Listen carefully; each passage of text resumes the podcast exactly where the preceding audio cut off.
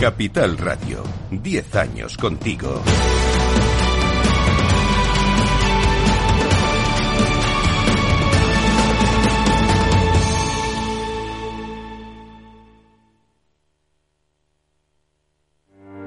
Descubre el lado más verde de la economía y las empresas en una nueva newsletter de Capital Radio. Todas las claves de la semana sobre ESG en un mismo sitio. Suscríbete en capitalradio.es a claves ESG y recibe los contenidos del lado más sostenible de las empresas. Cada día abres el grifo y sale agua. Es un gesto cotidiano que se hace sin pensar, pero que implica detrás una gestión operativa avanzada y la entrega de profesionales comprometidos. En Akbar mejoramos el futuro de las personas gestionando el agua y los recursos naturales de forma sostenible. Akbar patrocina este programa.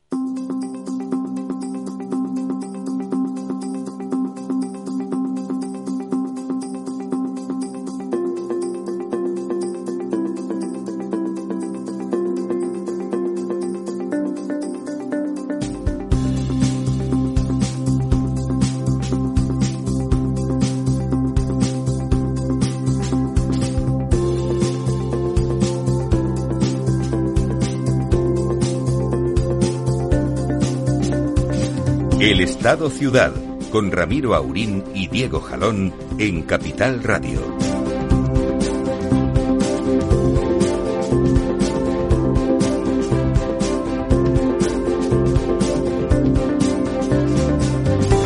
Bueno, pues buenos días. Aquí estamos un miércoles más con todos ustedes y con Lorenzo Dávila. Buenos días, don Lorenzo. Muy buenos días, don Diego. Por decir algo, porque están, eh, la verdad es que nublados y amenazando fuertes vientos para mañana, ¿no? Es fuertes, lo que... fuertes vientos y, y, lluvia, que es lo que Y interesa. Así para que, el viernes, que eso ¿no? sí que son buenos, ¿no? Al- el, el día que llueva, a partir de ahora, será el día bueno.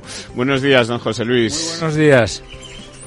Bueno, pues eh, efectivamente amenaza lluvia, pero de momento lo que tenemos es, eh, es sequía, ¿no? Y, y además nuestros embalses esta semana, después de dos, dos semanas consecutivas de subidas, si bien es verdad que hace dos semanas sí que ganamos agua, ganamos casi 3.000 hectómetros cúbicos y la semana pasada fue, bueno, pues ya un poco recoger los rescoldos de, de aquello y, habíamos aumentado pues unos 300 hectómetros cúbicos, es decir, 10 veces menos que la semana anterior, pero esta semana ya mm, bajamos eh, y bajamos eh, la cantidad de agua embalsada en una época del año en la que normalmente tendríamos que estar subiendo o aumentando la cantidad de agua embalsada, eh, como reflejan pues la curva de la media de los 10 últimos años, que en estos momentos sería de aumento y ahora empezamos o estamos eh, bajando.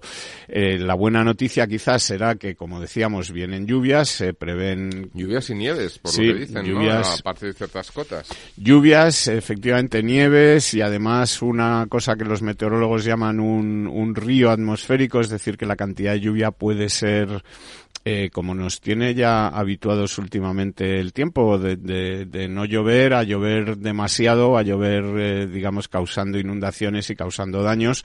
Eh, se esperan 150 litros por metro cuadrado en algunas zonas el, viernes en particular y bueno estaremos un poco atentos evidentemente esto mm, eh, a pesar de que cause algunos daños pues es, es necesario por lo menos que llueva pero lo que tenemos ahora mismo como decía en los embalses es pues una reducción de 381 hectómetros cúbicos que es un 0,68, un 0,7 menos eh, que la semana anterior.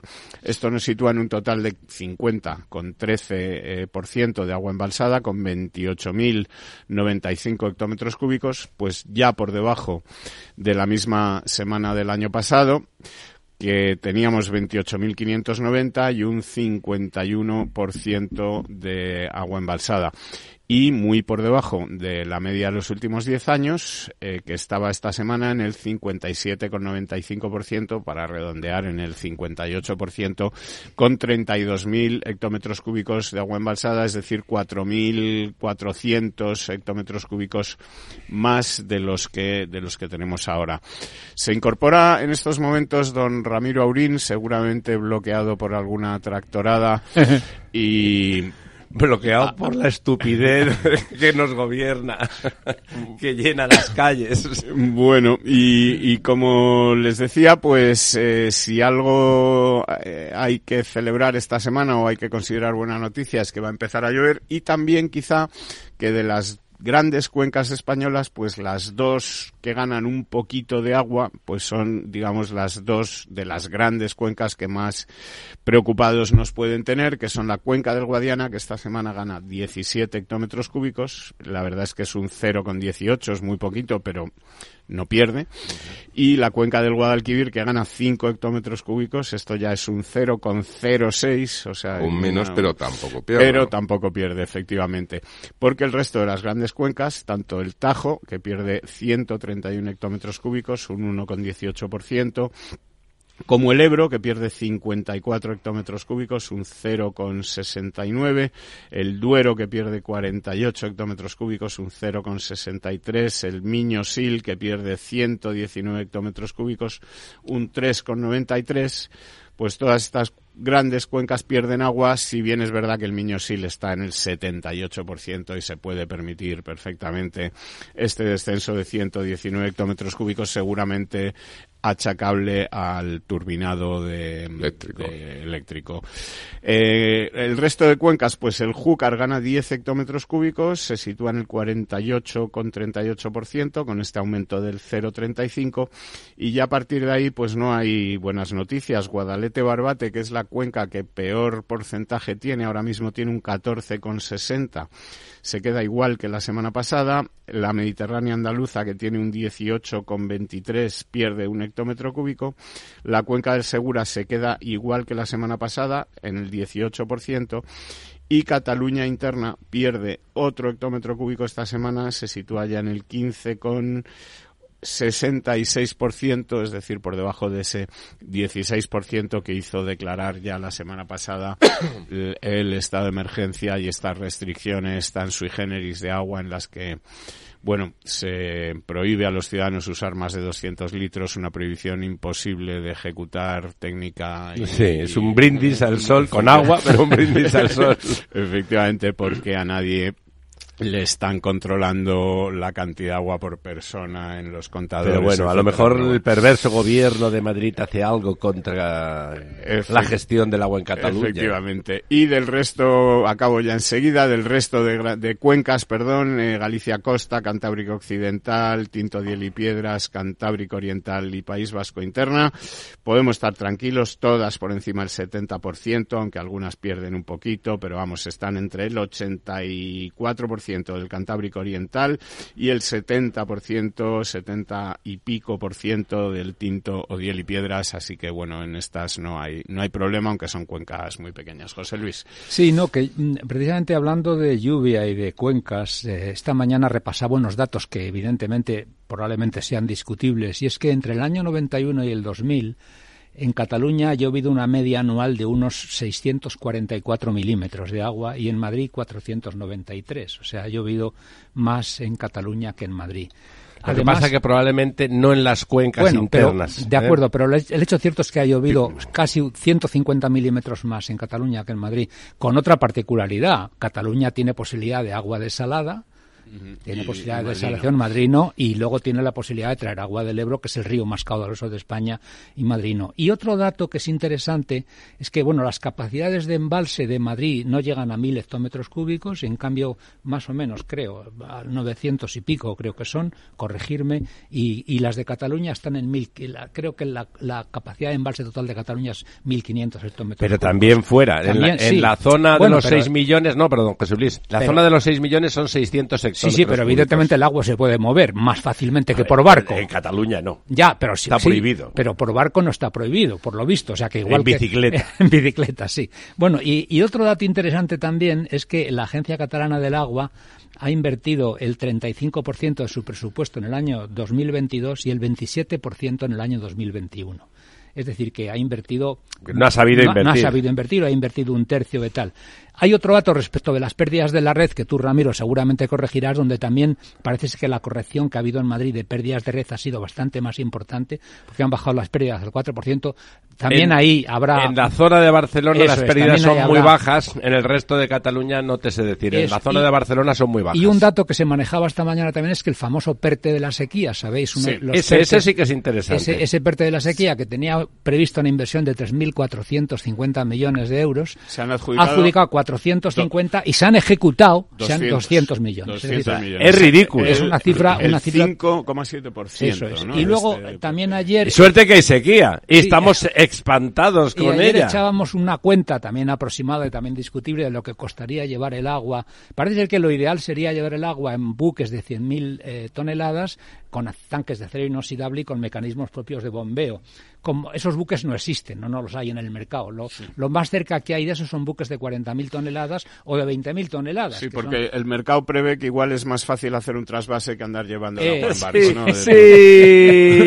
y entonces esos barcos cuestan 100.000 euros día de alquiler, mm, a lo que hay que añadir el coste del agua desalada, que están los 4 euros el metro cúbico. Total, que echando la cuenta, el metro cúbico de agua que llegue a Barcelona por barco va a costar unos 16 euros el metro cúbico es decir, aproximadamente entre siete y ocho veces lo que sería el coste del metro cúbico de agua hidráulica normal si se hubiera hecho el trasvase. Es decir, que es increíble el desatino tan tremendo de toda esta historia. Que, ya no es el agua, sino también la pela, ¿no? Claro, claro, Ahí porque deberían andar precisamente los una de las preocupados. Depende, había, depende. había dos desaladoras en Cataluña, una creo que es Tordera, por ejemplo, que, est que estaba pendiente de ampliación y lleva desde el año 2009, estaba incluida en un plan del año 2009 y el año pasado, el año 2023, ya la Generalitat por fin anunció que iba a hacer la ampliación de Tordera. Que ya sí eso. Que ya de, ya de Tordera o Tordera, que entrará en servicio. Tordera, Tordera. Tordera, en el año 28. Es decir, que eh, el, lo, lo, que está, eh, el que se lleve agua desalada de Sagunto a Barcelona es una muestra evidente de que no se ha hecho una desaladora en Cataluña. Efectivamente, Cuando del, tamaño, estaban- del tamaño adecuado. Del tamaño de cuando, estaban, o se ha ampliado alguna de las que hay, como estaban previstas en su plan, porque había dos, no solamente la de Tordera. Pero más interesante todavía, o igual de interesante, es que esa desaladora de Sagunto, desde donde se va a llevar el agua, funciona al 10%, Al o sea, 16, está al colocada, 14%, una está cosa así, colocada con una inteligencia Sí. fantástica, ¿no? No, pero, pero y- es decir, eh, en realidad toda esta historia del agua en Cataluña es una muestra tremenda de la ineficacia de la gestión hidráulica tanto del gobierno catalán como del gobierno central en estos años. Ese-.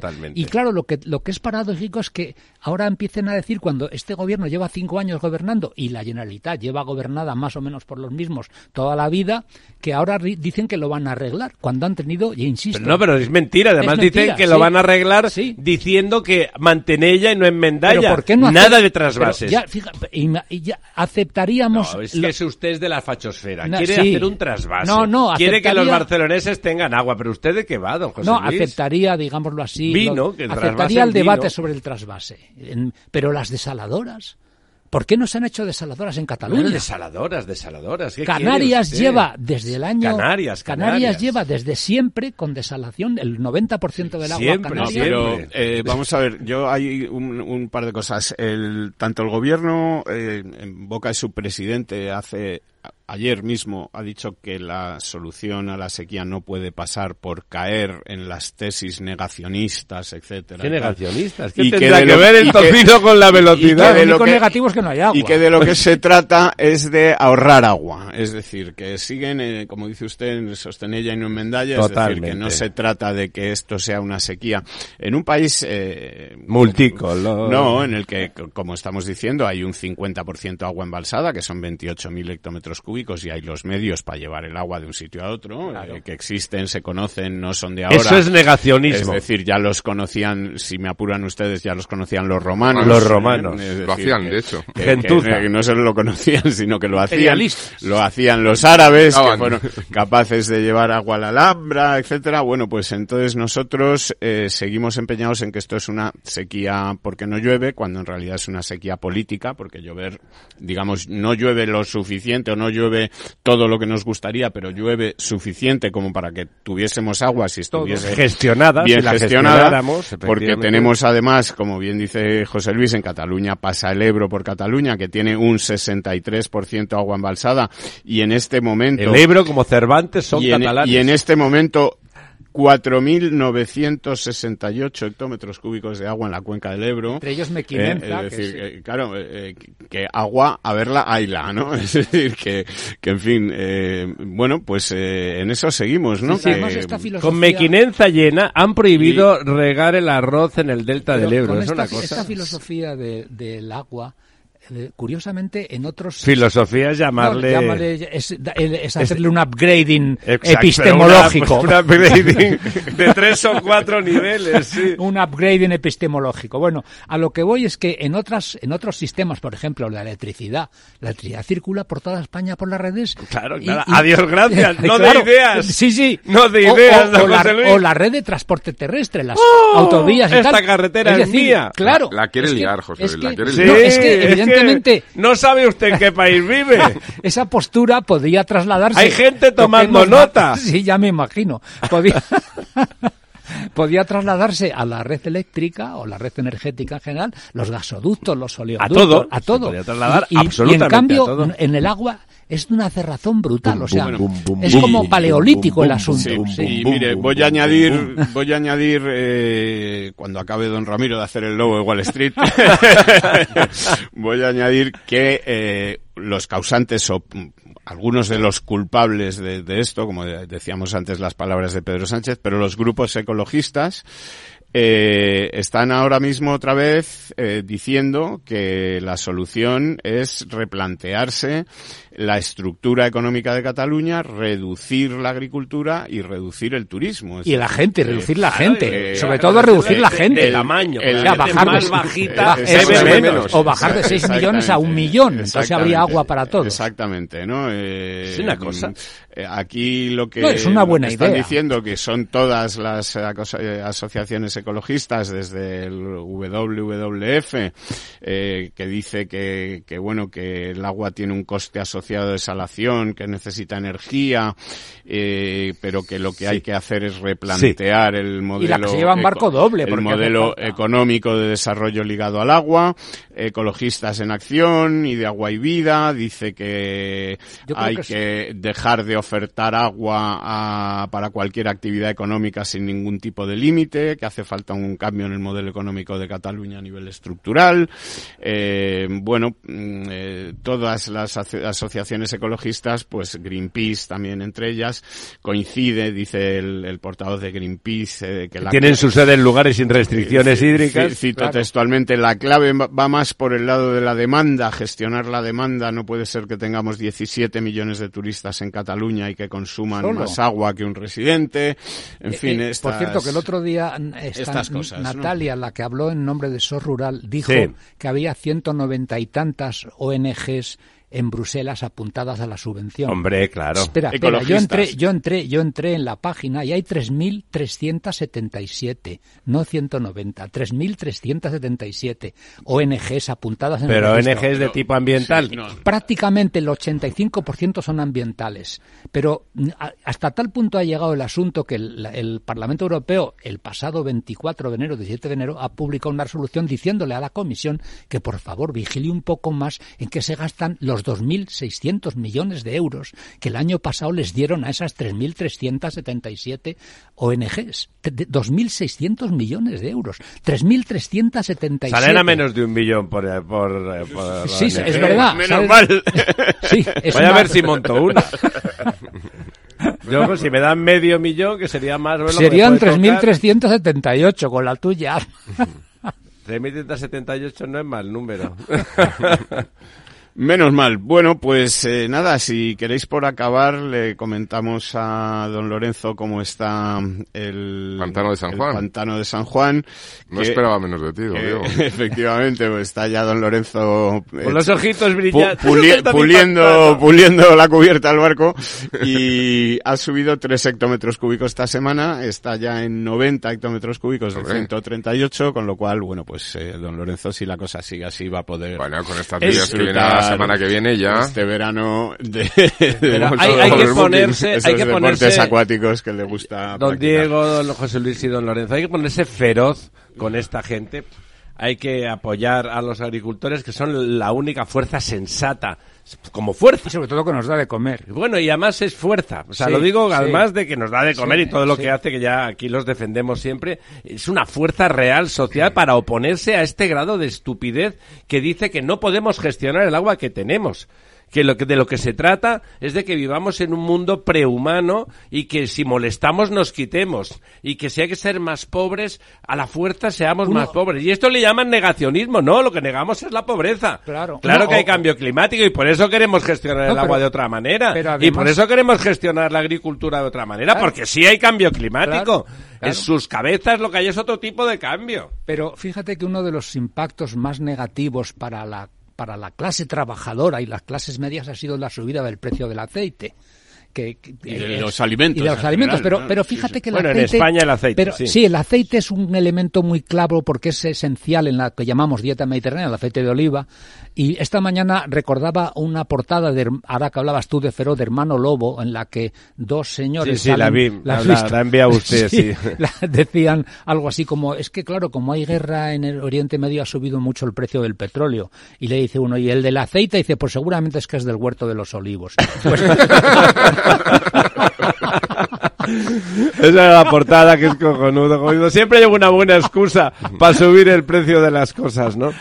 Eh, pero en este caso, no, en serio, o sea, vuelve, se llena la boca, no hay que ir a tesis negacionistas, que no. Hacer las cosas a base de tecnología no es negacionismo. Hay que decirlo. Es progreso, claramente. Es progreso, hay que decirlo alto y es claro. el signo más adecuado del O progreso. sea, es verdad que nosotros adaptamos la naturaleza a nuestras condiciones Claro. para sobrevivir, efectivamente, si no, no viviríamos. Claro, es que ellos no lo dicen, pero creen que somos demasiados y que estaría bien que tuviéramos un colapso poblacional. Díganselo ustedes a las personas que figuran que se tienen que morir. ¿Cómo lo harán? No, claro, es que va por ahí el, el- asunto. ¿Cómo harán el colapso? ¿En razón de la No, afiliación? no, ellos lo harán como en lo de Marvel. Había que hay un tipo que se llama Thanos que da un chasquido con un, en guante maravilloso y entonces se muere la mitad del universo. Acordaros de aquella película, A ver si- a ver si Green. Soylent Green, la película aquella que... Sí, que se comían a los muertos Sí, convertidos en- Y antes de matarlos los proyectaban una... una Sí, les daban un- un- un- una Una- droga divertida, Sí, una droga buena es. y drogas maravillosas. Si no te tienes que durar más que un día, no te- ni te da tiempo de adiccionarte. Se ponían la droga fantástica, Les una proyectaban música imágenes. de Cuando el mundo era... Era- era verde. Ni, na, na, ni, no, na, ni. Y los se- hacían pastillas de avecren, eh, de pero va, pastillas hechas con los cuerpos de los propios Sí, sí, de Soylent los Green. propios humanos. Por eso Sí. era bueno que se, que se apuntaran allí, les daban, les ponían unas vacaciones en Marbella de un ratito y a continuación, pues a lo mejor van a hacer quieren emplear ese método. Pues a lo mejor, en lugar de tanta agricultura y tanta gaita, claro, y ahí estén, que estén las langostas y los bichos tranquilamente. Hay que ponerles residencias de ancianos a los conejos, porque hay muchos, hay muchos conejos y algo habrá que hacer con ellos para que sean felices. Bueno, las Pues- gallinas ya se han puesto en condiciones con la ley de bienestar animal, o sea que supongo que los conejos Ya irán sabe usted la mala fama de las gallinas. bueno, Fíjese- es la hora, ¿eh? fíjense- es la hora que tenemos que devolverle el control a don Félix. Se lo devolvemos, pero vuelva usted pronto, don Félix. No nos traicione.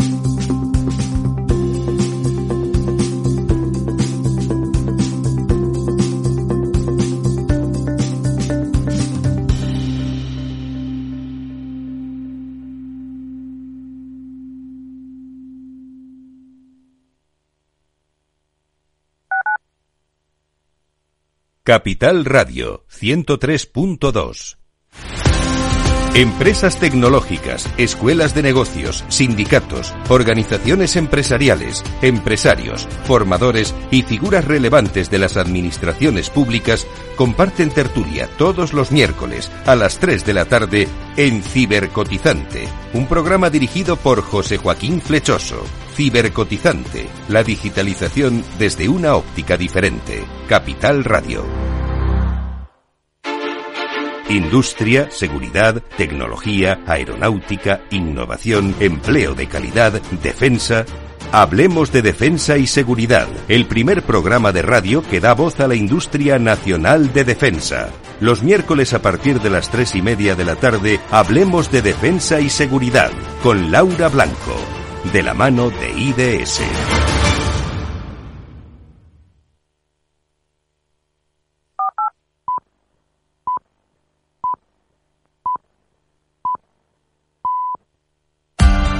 Capital Radio. Escucha lo que viene. El Estado Ciudad. Capital Radio.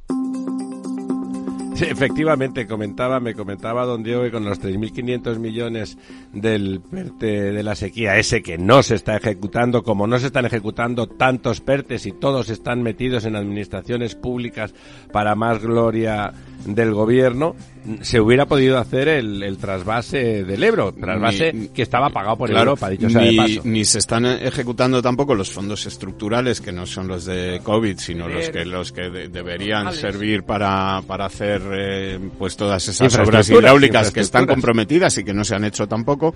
Negacionista, usted negacionista. ahora que dice don Pedro Sánchez que lo urgente es atajar el problema del agua en Cataluña, eh, en este pacto con Junts que firmó el gobierno no se menciona ni una sola vez la palabra agua ni una sola vez la palabra sequía. Es decir, que tanto al gobierno de la Generalitat como al gobierno central parece que... que, De hecho, bueno, casi que- no se nombra ni la palabra Cataluña ni la palabra España. Que todo lo que tiene que ver con esto del agua les importa tres narices y que están más preocupados de ver cómo Por supuesto. eh, consiguen la impunidad para estos señores. Pero bueno, en fin, esto es lo que, lo que nos toca y lo que hay. Y lo que no está bien es que nos traten de convencer de que ahora están muy preocupados por la sequía y sobre todo, como dice don Pedro Sánchez, que llevan toda la vida trabajando en ello. No, lo peor es que sí, no van a hacer lo que deben y vamos a seguir igual por- o peor. Pero y es va- que además ya llevan cinco años y medio gobernando. Sí, sí. Porque mm, eh, muchas veces da la impresión cuando hablan que es que acaban de llegar o que no están gobernando. Bueno, pero es que ya eso lo empieza Zapatero, ¿eh? Zapatero deroga, deroga Sí, sí. la ley del trasvase y del plan hidrológico Es nacional eh, la- y empieza la demolición, En ¿eh? la cronología esa que hemos repasado un día hay una fecha muy buena que es la primavera del 2008 cuando el conseller de la cosa catalán, Baltasar, va a Montserrat a rezar a la Virgen para que llueva. Qué fuerte, sí. Sí, y llueve.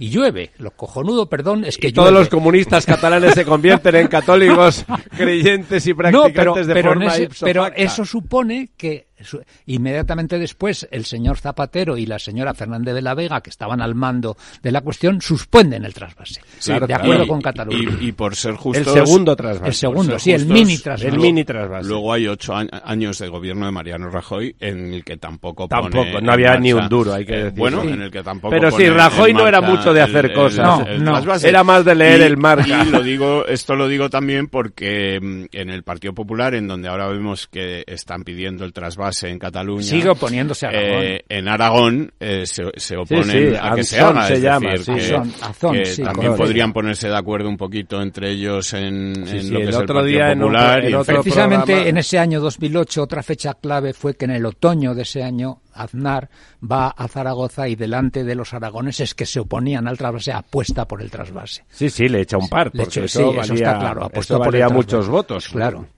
El otro día, con un, en otro programa de radio con, con Francisco Bernabé, un diputado, es, o senador, ahora no recuerdo, pero es diputado, senador murciano del PP, y le recordábamos que, que, que, bueno, eso, que en Aragón ha salido corriendo, le ha faltado tiempo al presidente aragonés para ponerse detrás de la pancarta de trasvase, no, el agua es mía, pero si ya ha pasado por delante de usted ya, pero ya... Y no la ha usado. Que no vayan a otro sitio, ¿por qué? ¿Por qué no?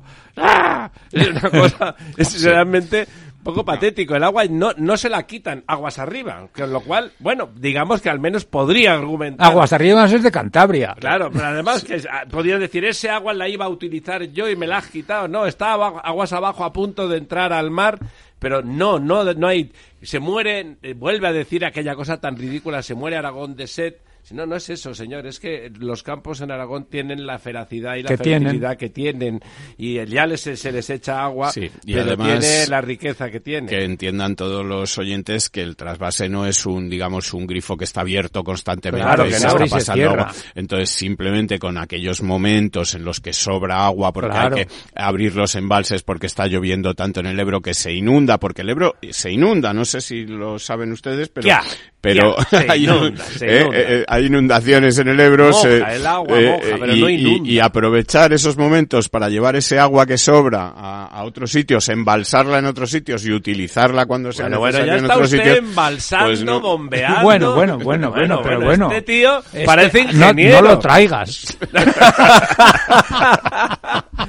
Pero yo pensaba que era periodista y resulta que es ingeniero. Yo en una sí, época bueno. de mi vida profesional fui ingeniero de una diputación. Que Pero me- luego ya te quitaste. Me quité, sí, y me correspondió, era el verano del 82, quiero recordar, sí, una tremenda sequía que tuvimos que hacer. Una tremenda emoción. Sí, ciento- recordar el ayer. Sí, ciento y pico pozos. Sí, no, no, había sequía entonces también. Y recuerdo además que en los ciento y pico Desde la pozos, Biblia que eh, eh, en muchos de los pueblitos a los que íbamos a hacer el pozo, la gente en quien tenía más fe para localizar el agua era en el zahorí del pueblo. Perdón, es que funciona. Y era verdad, Yo y lo era he visto, verdad. ¿eh? Yo, y yo tuve que contratar varios zahoríes que son los que me decían dónde estaba el agua. Yo los he visto encontrar Claro. agua. ¿eh? Luego es verdad que inauguramos algún abastecimiento y esas ceremonias que había en las que iban todas las autoridades y entonces todas las autoridades presentes en la tribuna y de repente se le- la máxima autoridad le decía abrid la llave y en alguna de ellas abrieron la llave y se oyó "Oh, oh, oh", y no salió No "Oh", y no salía nada de agua.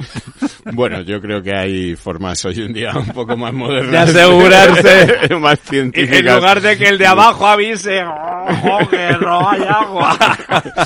No, si el go era de la cañería. ya, ya, ya, ya, digo yo, para disimular. Muy bien. Bueno, pues es verdad, insisto, vamos a insistir mucho. Están intentando volver a vender que los que decimos, y somos muchos, no somos solo los cuatro que estamos aquí, los que decimos que hay que aplicar tecnología para conseguir sacar adelante los problemas y ciencia, no somos negacionistas. Es al revés. Creemos firmemente que están pasando cosas y queremos poner los medios, Eso es. los medios humanos para resolverlas. No diciendo, como se había hecho hace 2000 o 2500 años o 1000, pues no, pues ¿qué le vamos a hacer? Que sea lo que Dios quiera. Vamos a cambiarnos y nos vamos y abandonamos las ciudades mayas o abandonamos Angor o abandonamos esas civilizaciones que desaparecen porque hay una sequía y no saben qué hacer los pobres. Y vuelve la barbarie. Sí, hay un Y libro. se abandona la cultura y la civilización urbana y vuelve la barbarie. Es que es, que es una barbaridad lo que están planteando. Hay un libro José de un tal Jarel Diamond, o Diamond, que se llama Colapso, donde analiza efectivamente la- el colapso de varias civilizaciones, algunas de las que has mencionado, y en la mayoría de los casos el colapso se produce por, Por el una- agua. Por el agua. sequía, sí, sí. Es así. Y Sí. que de golpe no saben solventarlo, ¿no? La sequía lleva a la hambruna y eso es lo que Claro, provoca claro, el colapso. claro. Y la hambruna lleva una mala leche. La ira gástrica. la ira gástrica. Coméntenos lo que el año, la semana pasada se nos quedó en el tintero de, de, de bolsas de, te- de suelo que podría estar disponible y que acaban teniendo problemas. eh, Bueno, pues la verdad es que eh, yo, vamos, me circunscribo un poco a la Comunidad de Madrid. La verdad es que es cierto que la mayoría de los planes generales de casi todas las ciudades, incluido Madrid ciudad y todas las de al- alrededor de, pues... Lo son- digo porque toda esa gente que echen de Cataluña tendrán que ir a algún sitio, ¿no? Son planes generales que se hacen en los años 90, pero que se, se, se aprueban en los años 90, el Plan General de Madrid, por ejemplo, es del año 98, pero claro, se aprueba en el 98, pero se piensa en, Claro, desde el año el 93 o horizonte, 90 sí. que están trabajando con ello hasta que en el 98, con lo cual, digamos que la idea de ciudad que tienen es una ciudad que ya no tiene nada que ver con la ciudad actual y con las necesidades actuales treinta y tantos años después. Claro, se ha quedado anticuado. Entonces, al final, ¿qué ocurre? Pues que hay muchísimos suelos dotacionales ah, que están vacíos. O sea, uno va ahora por las tablas o va por San Chinarro o los pavos Explica un estos poco de lo que es un suelo dotacional. Sí, porque- son suelos dotacionales públicos que están, son suelos reservados, eh, la mayoría de los casos de titularidad pública, pero también hay suelo dotacional privado, que es para, bueno, pues colegios, eh, Salud. centros médicos, etcétera, de ¿no? ancianos. De Deportes. ancianos, lo que sea, ¿no? Temas dotacionales, ¿no? Deportes, campos deportivos y demás, ¿no? Entonces, bueno, pues la verdad es que son suelos que uno va por las tablas, por San Chinarro y ve un montón y dijo, ah, aquí se puede edificar mucho y sin embargo embargo, no se puede edificar nada. grandes. Está ¿eh? totalmente colapsado, ¿no? ¿no? No hay forma de edificar nada más en todos estos pavos. Y esos suelos, pues son suelos que el problema es realizar un cambio de uso, claro. desde el Que uso dotacional al uso. Entonces, bueno, pues esto obliga a una tramitación Pero, bastante don Lorenzo, compleja. porque no se, no se utilizan esos suelos dotacionales, digamos, porque a lo mejor hay menos necesidad de Bueno, colegios. es que en estos momentos no hay necesidad, claro. Una de- estructura sobran, demográfica sobran distinta. colegios, que claro, efectivamente, es. ha cambiado la estructura poblacional, ha cambiado las necesidades de la sociedad y ese suelo dotacional ahora mismo sobra. Entonces, bueno, pues el problema está en que, en Como que hay que poder facilitar de dotacional, no se puede eso es. Entonces, hacer ese cambio de uso, pues desde el punto de vista de las figuras de planeamiento, pues obligaba a una modificación puntual del plan general, etcétera. Y esto la verdad es que la Comunidad de Madrid eh, sacó una ley ómnibus a finales del año 22 que facilitaba muchísimo estos cambios, que era a través directamente de un plan especial. Un plan especial, la ventaja que tiene es que, digamos, directamente el ayuntamiento puede gestionar estos cambios de uso, etcétera. Pero claro, el problema que te encuentras, y esto yo lo digo pues hablando con muchos ayuntamientos, ¿no? Con, con los propios técnicos Y municipales. esa demás. ley ómnibus se llegó a aprobar, digamos. No, esa ley ómnibus está aprobada, es aprobada el pese a- veintitantos de diciembre del año O sea, 22. los esfuerzos de Vox por jorobar todo Sí, ese no, tipo de aquello- cosas, aquello eso lo es, pudo los votos a dos manos Pero eso de fue doña más en la, eso fue más en y Madrid. En la Comunidad de ¿no? Eso ya estaba solucionado y la verdad es que se, se, se, se aprobó. Pero yo creo que ahí ha habido un pequeño, o hay un, un problema eh, que está ocurriendo en muchísimos técnicos, que la interpretación que se hace de esa ley, es decir, la redacción, no, no ¿Y tanto- no será boicot ideológico de algunos técnicos? No, bueno, podría ser, pero en cualquier caso es verdad que leyendo un poco la redacción de la Sí ley... se están poniendo a hacer política como los jueces. No, yo creo que si, si, uno, si uno se sujeta a la redacción de la... O sea, lee la ley y lee los artículos que modifican... ¿Usted lo ha hecho? Sí, lo he hecho. Pues efectivamente parece que el espíritu está claro, que hay un cambio para hacer cambios de uso, se facilita... Pero no está concretado. pero no está de una forma absolutamente clara. Y claro, yo creo que hay muchos funcionarios, más allá de hacer política, muchos funcionarios que realmente, antes de no tener las cosas Se la claras, cojan dicen, con "Buah, papel de fumar pues y no ya me voy a meter ¿no? yo en un lío, no vaya a ser que luego me digan o alguien lo recurra o no sé qué y, y se aprueba aquí un cambio de uso y seis años después o X años después se viene un grupo de estos eh, ecologistas y me dice que no, no sé qué y la hemos liado. ¿Y para qué me voy a complicar yo la vida? ¿no? Porque la ley no está muy expresa. Entonces, claro, ¿ellos qué hacen? Solicitan o hacen pregunta a la, a la Comunidad de Madrid. Con lo cual, digamos que no, no, no se benefician de ese cambio normativo que permite el plan especial para que agiliza, que con un plan especial se puede hacer un cambio de uso de ese terreno pues eh, en un año o año y pico. Si vas por una modifica- modificación puntual te puedes tirar seis, siete, ocho años, es decir, es mucho más complejo, hace informes, falta informes sectoriales, etcétera, y se complica mucho la historia, ¿no? Es realmente Se alarga sin no solo se alarga, sino que se complica. Se complica. Entonces, eh, bueno, pues, pues la verdad es que esto es un tema que, que merece la pena. No solamente se complica, perdona, sino que va introduciendo temor en los gestores. Claro, pero O si- sea, habiendo, hay, hay habiendo- poco gestor que al final arrostre, digámoslo así. pero, José Luis, la- habiendo esa la- voluntad, que eso sí se plasma en la ley, porque si no, no modificarían esos artículos, ¿no?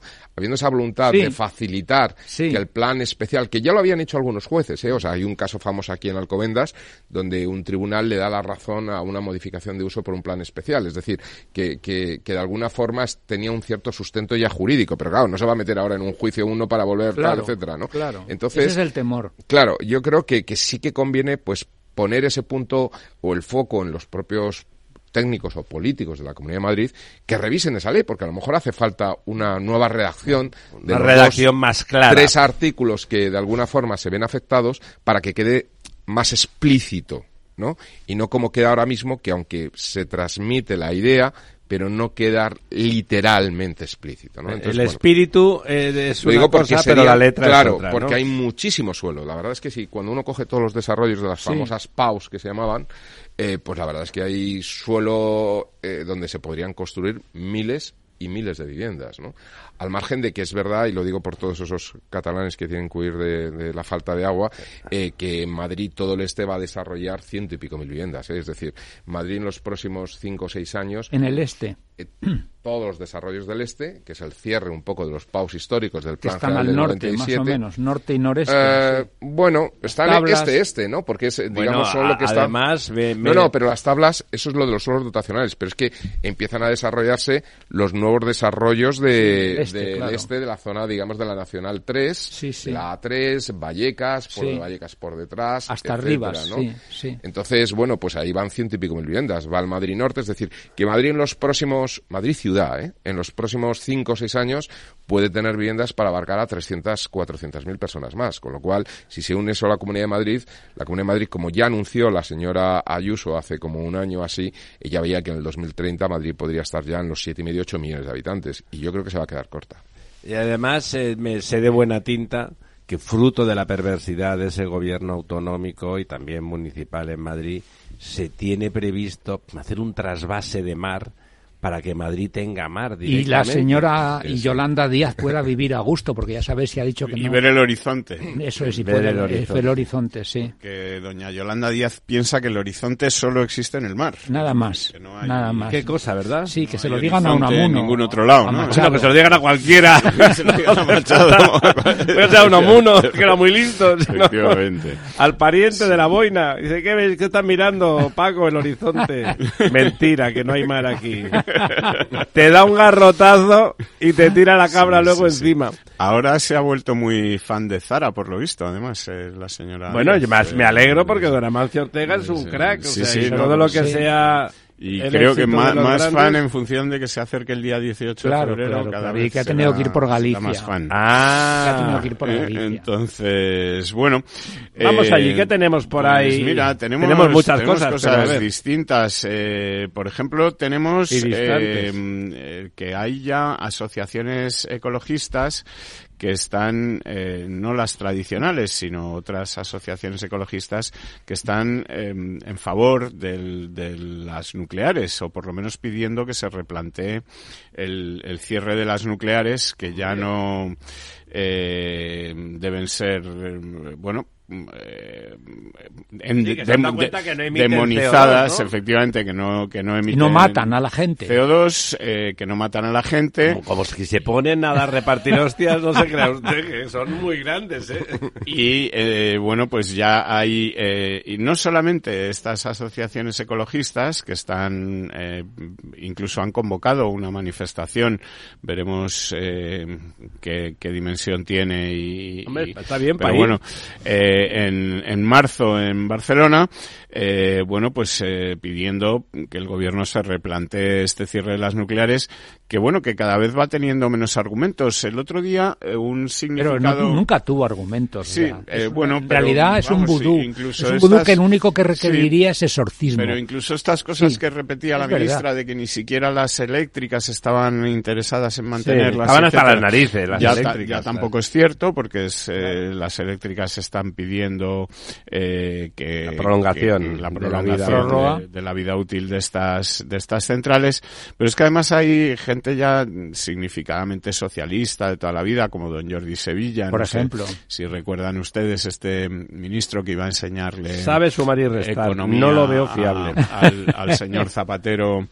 Eh, Ah, en dos tardes, en lo de un la par economía, tardes, sí. etcétera.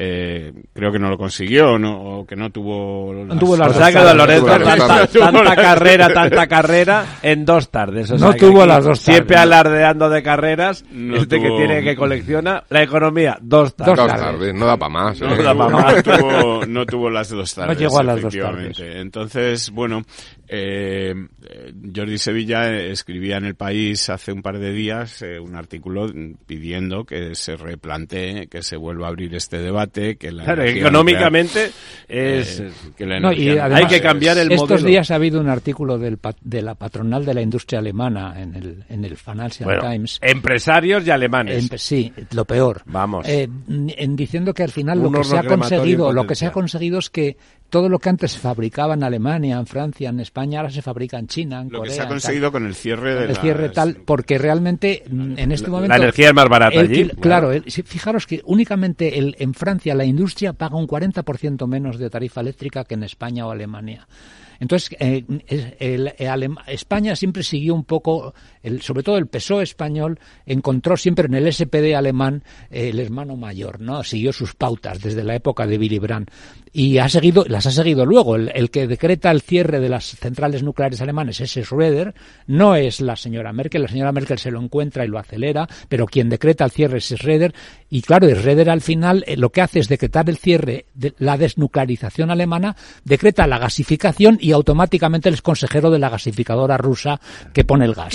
¿Qué, casualidad? Y en España, lamentablemente, pasa una cosa parecida. El presidente del gobierno que decreta la desnuclearización, que es Felipe González, decreta desnuclearización, gasifica España y a los pocos días o los pocos años es consejero de la empresa gasificadora, que no es rusa, que es catalana, de manera que mm, las pautas han o sea, no, no es tanto, en, en mi opinión, no es tanto una cuestión de estrategia, sino de intereses personales, claramente, que al final han mm, mm, fastidiado. Bueno, el ecologismo cuando tenía más pujanza es verdad que vendía el nucleares no, ¿se acuerda usted? Las chapitas y tal. Sí, sí. Eso tuvo un momento, no, hombre, de, mucha, mediáticamente de mucha potencia. Pero fíjate que la nuclear, pero, fija, pero fíjate la, la, la ignorancia técnica que la nuclear nunca generó CO2. Y, el gas, y, el gas, y el gas al que nos pasamos genera mucho CO2. Es decir, es que es, que es tremendo, es tremendo. No tiene sentido. Es tremendo. tiene sentido.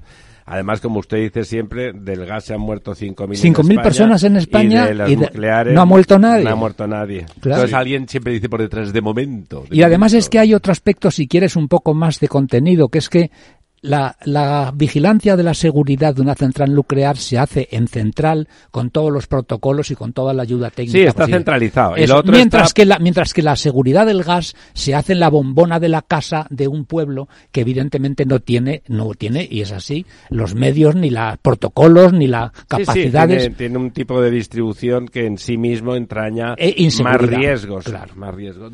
sí, y riesgos de contaminación. Y claro, claro, por pues, supuesto, por eh, supuesto hablar de los vertidos de petróleo. Eso es, sí, sí, eh, claro. Superpetroleros, etcétera. Eh, que en fin, que causan muchos daños mucho más graves y que además el único accidente nuclear grave de verdad Chernobyl. es Chernobyl, que es precisamente el que ocurre en, en ese país en el que, eh, o desde el que parten las subvenciones a todos estos grupos ecologistas que luego se niegan a Que además la Agencia Internacional de Energía Atómica dictaminó que el accidente de Chernobyl no fue un accidente nuclear, fue un accidente soviético. Sí, sí, efectivamente. Y además... Y no tenía el doble escudo, por eso ejemplo, es, ¿no? tenía ni el doble escudo ni tenía los protocolos de seguridad que tienen las centrales nucleares No, y que además se saltan todos los protocolos. Y Fukushima, y Fukushima, que fue la que de alguna manera motivó a la señora Merkel para acelerar la desnuclearización alemana, en realidad lo que mató fue el tsunami. No, lo que mató fue la corrupción, porque el muro que tenía que contener la ola estaba mal calculado a propósito. Se rebajaron, eso lo leímos De acuerdo, pero pero fue pero tenía que tener nueve metros y tenía Pero el que tiró el muro, Así de claro. pero quien tiró el muro no fue la nuclear, fue el tsunami. No, no, sí, sí, no lo tiró, pasó el agua por El que saltó no fue la nuclear, sino que fue el tsunami. Sí, sí. Bueno, pues yo creo que tendríamos. Pero no se habían tenido en cuenta los riesgos asociados. Eso también es verdad. Sí. don José Luis, es que eh, yo creo que es muy serio. Yo estoy a favor, ya lo sabe. Pero es muy importante no minimizar las cosas. Hay riesgos y hay que ser rigurosos. Y tú estás al lado del mar y ahí, perdón, en un hay sitio. Un riesgo de tsunami. Y de tsunami no hay. Hay tsunamis cada 10 o 15 años hay que ser muy riguroso con el muro y si en lugar de 9 tiene 12 metros, oye, pues cojonudo. Ya, pero ese ¿eh? rigor, ese rigor tampoco se hace con las poblaciones. Recordar el tsunami eh, de Bali, vaya, de hace unos años que mató muchos miles de personas, o sea que realmente Sí, pero digamos que conocemos el riesgo de que se colapse, si... es decir, era muy fácil, si entraba el agua, colapsaba la refrigeración y por lo tanto era un riesgo muy fácil de prever, Pero las víctimas no fueron por el riesgo de la nuclear, no, que ya, que ya. Sí, ya lo entiendo. pero lo que quiero decir es que cuando uno hace una nuclear sí que tiene que tener un control de riesgos asociado todo. mucho mayor. Sí, pero en este caso, a ver, ya saben, el riesgo y las consecuencias de ese riesgo son cosas distintas. ¿Eh? una cosa mal hecha puede provocar un accidente y que se mueran 12 personas en un accidente de tráfico. Cuando pasa eso en una nuclear, aunque el riesgo sea mucho más pequeño, eh, el, problema es mucho mayor. O sea, hay que gestionar eso de otra manera. No es que no haya que hacerlo, es que no hay que, no hay que minimizar.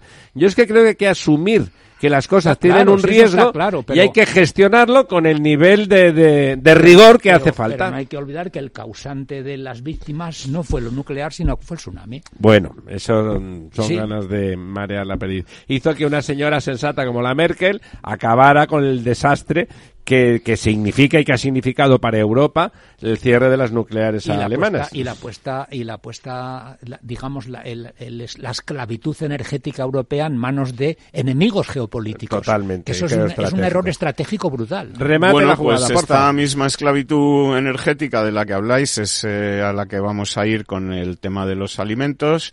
Eh, Eso es. Tenemos eh, a los agricultores, como hemos dicho, en pie de guerra.